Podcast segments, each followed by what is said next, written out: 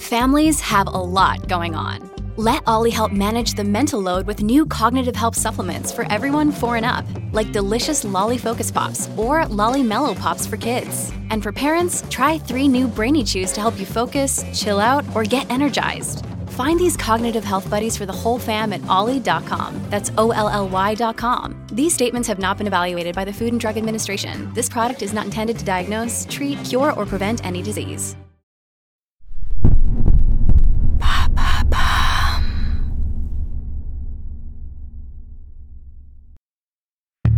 En cet automne 1930, l'enquête de l'agent du fisc Frank J. Wilson touche au but. Les preuves de la fraude fiscale dont Al Capone est coupable s'accumulent. Depuis plusieurs mois, les fédéraux chiffrent les dépenses du balafré. Et le moins qu'on puisse dire, c'est qu'elles dépassent de loin ce que peut s'offrir un homme qui assure n'avoir aucun revenu. Limousine, costume, villa, hôtel. Capone mène grand train. Le président des États-Unis, Herbert Hoover, ordonne aux autorités fédérales de passer à l'action. Mais il manque encore un élément clé dans le dossier d'accusation. Un témoignage qui équivaudrait à une condamnation. Celui d'un comptable qui peut attester qu'Al Capone percevait régulièrement de très hauts revenus de l'une de ses principales maisons de jeu. Cet homme, c'est Leslie Shamway. Et pour le moment, il est introuvable.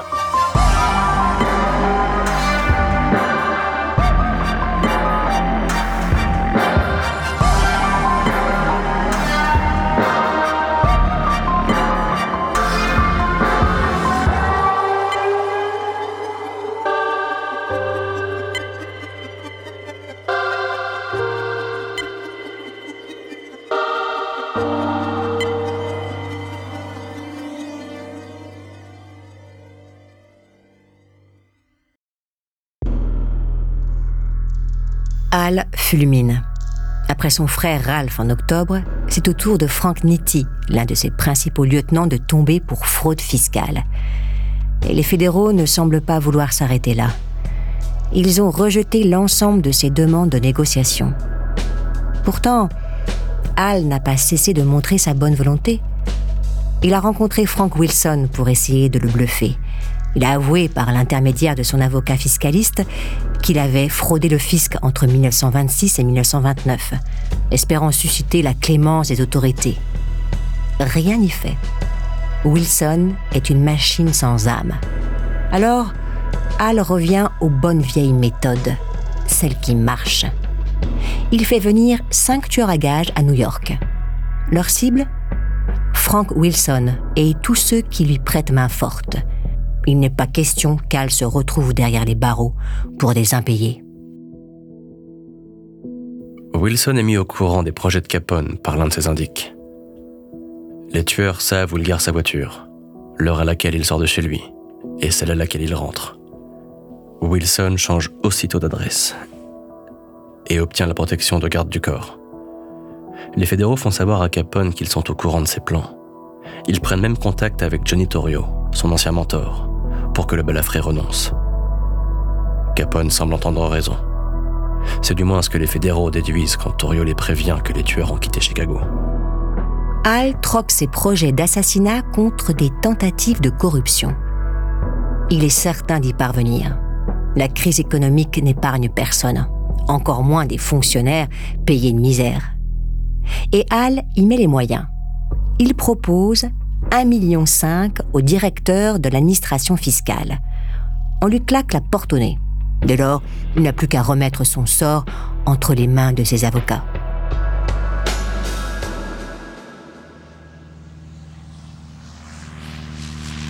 Février 1931. Frank Wilson se précipite à Miami. Leslie Shamway y a été. Wilson le rencontre au synodrome de Biscayne l'homme est frêle comme un spectre. Sa conscience le travaille au point de ne pas endormir la nuit. Pourtant, il refuse de parler. Mais Wilson sait comment l'y pousser.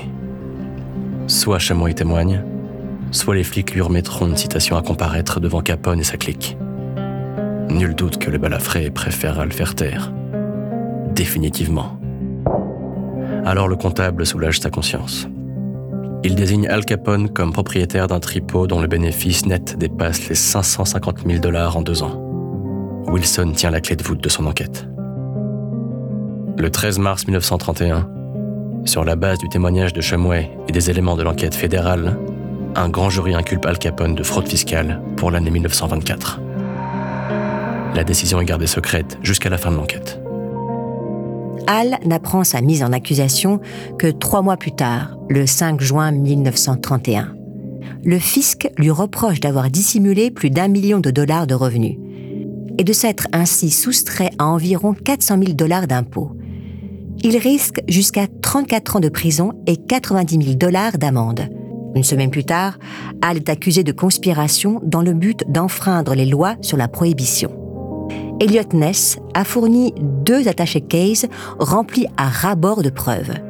5000 chefs d'accusation sont retenus contre lui et 68 membres de son gang. Les autorités fédérales privilégient le procès pour fraude fiscale, qui a le plus de chances de succès. Les preuves rassemblées sont plus solides. Et les fédéraux estiment que le jury condamnera Capone plus aisément pour fraude fiscale. Elliot Ness n'est pas tenu au courant de cette décision le travail qu'il fournit et les risques qu'il prend au péril de sa vie depuis deux ans n'auront servi à rien.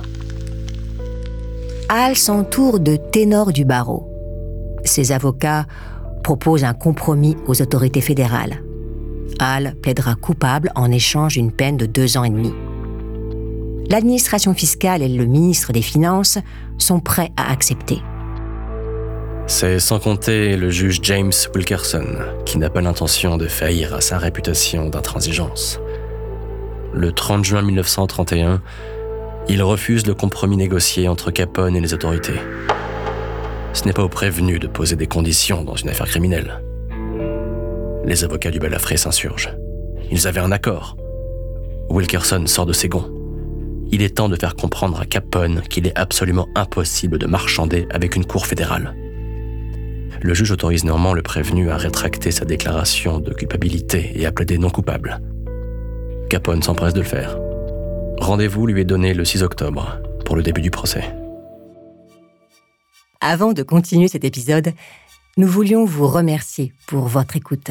Si vous voulez continuer de nous soutenir, abonnez-vous à la chaîne Bababam Plus sur Apple Podcast. Cela vous permettra une écoute en avant-première et sans interruption ou bien écoutez ce message de notre partenaire, sans qui ce podcast ne pourrait exister. Ne partez pas. On se retrouve tout de suite.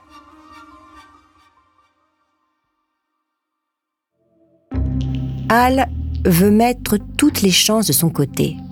En cette fin septembre 1931, il est parvenu à se procurer la liste des jurés potentiels qui siégeront à son procès. Il envoie ses hommes les rencontrer. Pour les convaincre de la quitter, il leur offre des billets pour des matchs de boxe, de l'argent et du travail. Et il offre aux plus récalcitrants d'écourter leur vie ou de perdre quelques doigts. Un jury corrompu ferait son affaire. Il met tous ses espoirs dans la réussite de ce projet. 6 octobre 1931. Une escorte de véhicules de la police de Chicago parcourt les 3 miles qui séparent le QG de Capone du tribunal fédéral. À chaque carrefour, la voiture de tête marque un long arrêt pour permettre à ses occupants de scruter les environs. Les flics craignent un assaut pour libérer Capone ou bien lui faire la peau. La colonne de voitures arrive au niveau du palais de justice. Elle plonge dans un tunnel qui sert aux livraisons et s'arrête au sous-sol. Al sort de la voiture. Il a une sale gueule. Il se fait du mouron. Il rabat son chapeau sur ses yeux et suit les inspecteurs dans le tribunal. C'est un vrai dédale. Son escorte le fait grimper dans un mont de charge, direction le sixième étage où il n'y a pas âme qui vive. On le conduit dans une salle d'audience au mur et au sol de marbre blanc. Des fenêtres trop hautes et trop étroites n'apportent aucune lumière.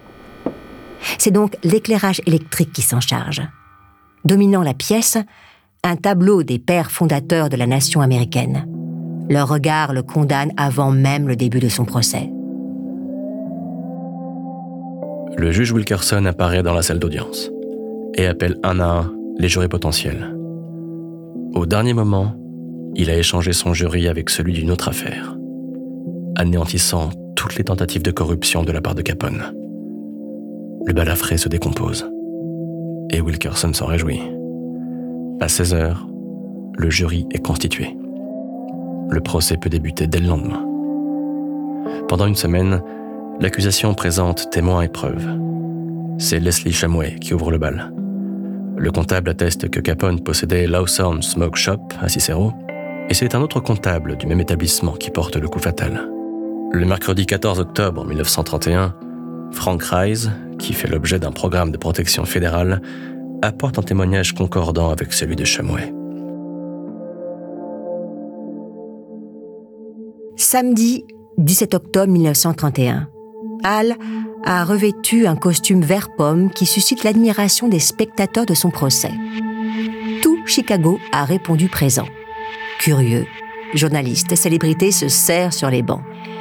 Ils veulent assister au verdict du siècle. Hall est suspendu aux lèvres du procureur qui fait son réquisitoire. Le magistrat s'attaque à son image de Robin des Bois. Hall n'a donné que les miettes de sa fortune au peuple de Chicago. Son immense fortune n'a profité qu'à lui. La villa de Palm Island, les voitures de luxe, les chemises hors de prix, les boucles de ceinture serties de diamants. Hall jette des regards désespérés autour de lui. N'a-t-il pas offert la soupe populaire à 3000 chômeurs pendant des semaines? N'a-t-il pas versé le salaire des fonctionnaires de Chicago quand la ville était en cessation de paiement? Le procureur poursuit son réquisitoire. Il rappelle aux jurés l'importance des impôts. Certes, ils sont impopulaires, mais sans eux, la civilisation reviendrait au temps de la jungle. En ne payant pas d'impôts, Al Capone abîme la civilisation. 14h40, le jury se retire pour délibérer. Les débats durent jusque la nuit. Capone décide d'attendre le verdict à son QG. Un peu avant 11 heures, des applaudissements surgissent de la pièce où le jury s'est réuni. Capone est prié de revenir au palais de justice. Il est 11 heures quand il pénètre en sueur dans la salle d'audience.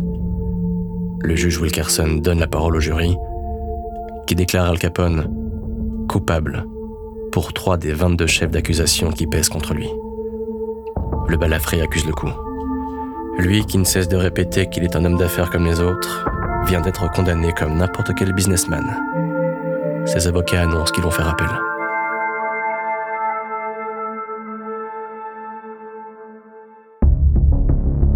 Samedi 24 octobre 1931.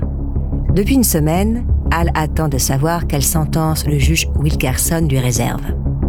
Si le jury l'a reconnu coupable, c'est au magistrat de définir la peine. Al sourit aux spectateurs venus nombreux au tribunal. Il veut se montrer confiant. Il refuse de perdre la face. Le juge Wilkerson prend la parole et le condamne à 11 ans de prison assorti d'une amende de 50 000 dollars à laquelle s'ajoutent 30 000 dollars de frais de justice. Al serre ses mains dans son dos et perd son sourire. Il n'a même pas le droit à une libération sous caution. Il passera la nuit en cellule. Les journalistes l'accueillent à la sortie du palais de justice. Al leur conseille d'appeler du renfort. Ils ne le reverront pas de sitôt. Al n'est pas étonné par le verdict. Que pourrait-il espérer d'autre? Il a toujours été victime de préjugés. Capone purge sa peine à la prison du comté de Cook, au sud de Chicago. Il continue d'y diriger ses affaires le 27 février 1932, l'appel formulé par ses avocats est rejeté. Le balafré devra aller au bout de ses 11 années de prison. Il est prévu qu'il soit transféré dans un pénitencier fédéral. Les autorités optent pour Atlanta, où Capone ne connaît personne. Le 4 mai 1932, Al quitte la prison de Cook. Les détenus et les badauds l'acclament. Il a l'impression d'être Mussolini. Et le dictateur n'a même sûrement jamais eu le droit à de tels adieux. À la gare, la foule est encore plus dense. Enchaîné à un autre détenu, Al lui demande de jeter son manteau sur ses menottes pour que personne ne les voie. Il sait que c'est sa dernière heure de gloire. Anonyme sur le quai, oublié de la presse et de sa hiérarchie, Elliot Ness est là pour voir partir le convoi pénitentiaire. En guise de compensation, on lui a fait le cadeau d'escorter Capone. À 23h30, Ness assiste au départ du train avec la satisfaction du devoir accompli. On lui avait donné pour mission de débarrasser Chicago d'Al Capone. C'est chose faite, même s'il est l'un des seuls à savoir ce qu'il a fait pour. Et le 5 décembre 1933, un événement termine de l'effacer des mémoires. Le 18e amendement de la Constitution est abrogé. C'est la fin de la prohibition et de tous ses héros.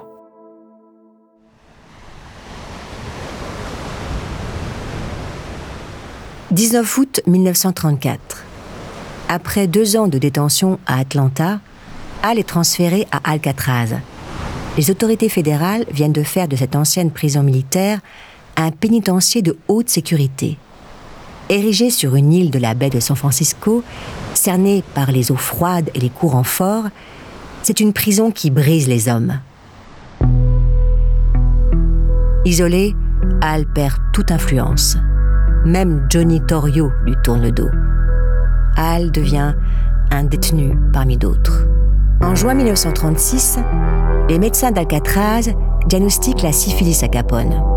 En 1938, la maladie atteint son système nerveux. Le balafré la tête. En plein été, il s'habille comme en hiver. Il bave, il est à moitié paralysé. Al est libéré sous caution le 16 novembre 1939. Il retrouve sa villa de Palm Island et ses proches. Il n'est alors plus que l'ombre de lui-même. Il reste des heures au bord de sa piscine en pyjama et robe de chambre, cigarette aux lèvres et canne à pêche à la main. Il grossit, perd ses cheveux, et les crises de paranoïa se multiplient. Il est persuadé qu'on a mis un contrat sur sa tête.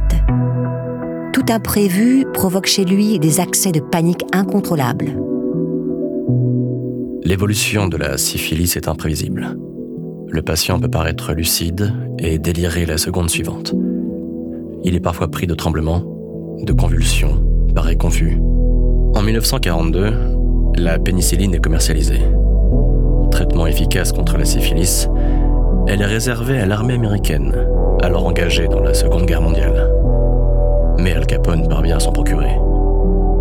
L'antibiotique ne permet pas le recul de la maladie, mais stabilise son état. Pour un temps. Le 19 janvier 1947, Al est victime d'une hémorragie cérébrale. La semaine suivante, il contracte une pneumonie. Il meurt le 25 janvier 1947 d'un arrêt cardiaque, à 48 ans. Sa dépouille est transportée à Chicago. 200 personnes, dont ses anciens lieutenants, assistent à ses funérailles. Le décès de l'ancien patron de la pègre de Chicago ne fait pas la une des journaux.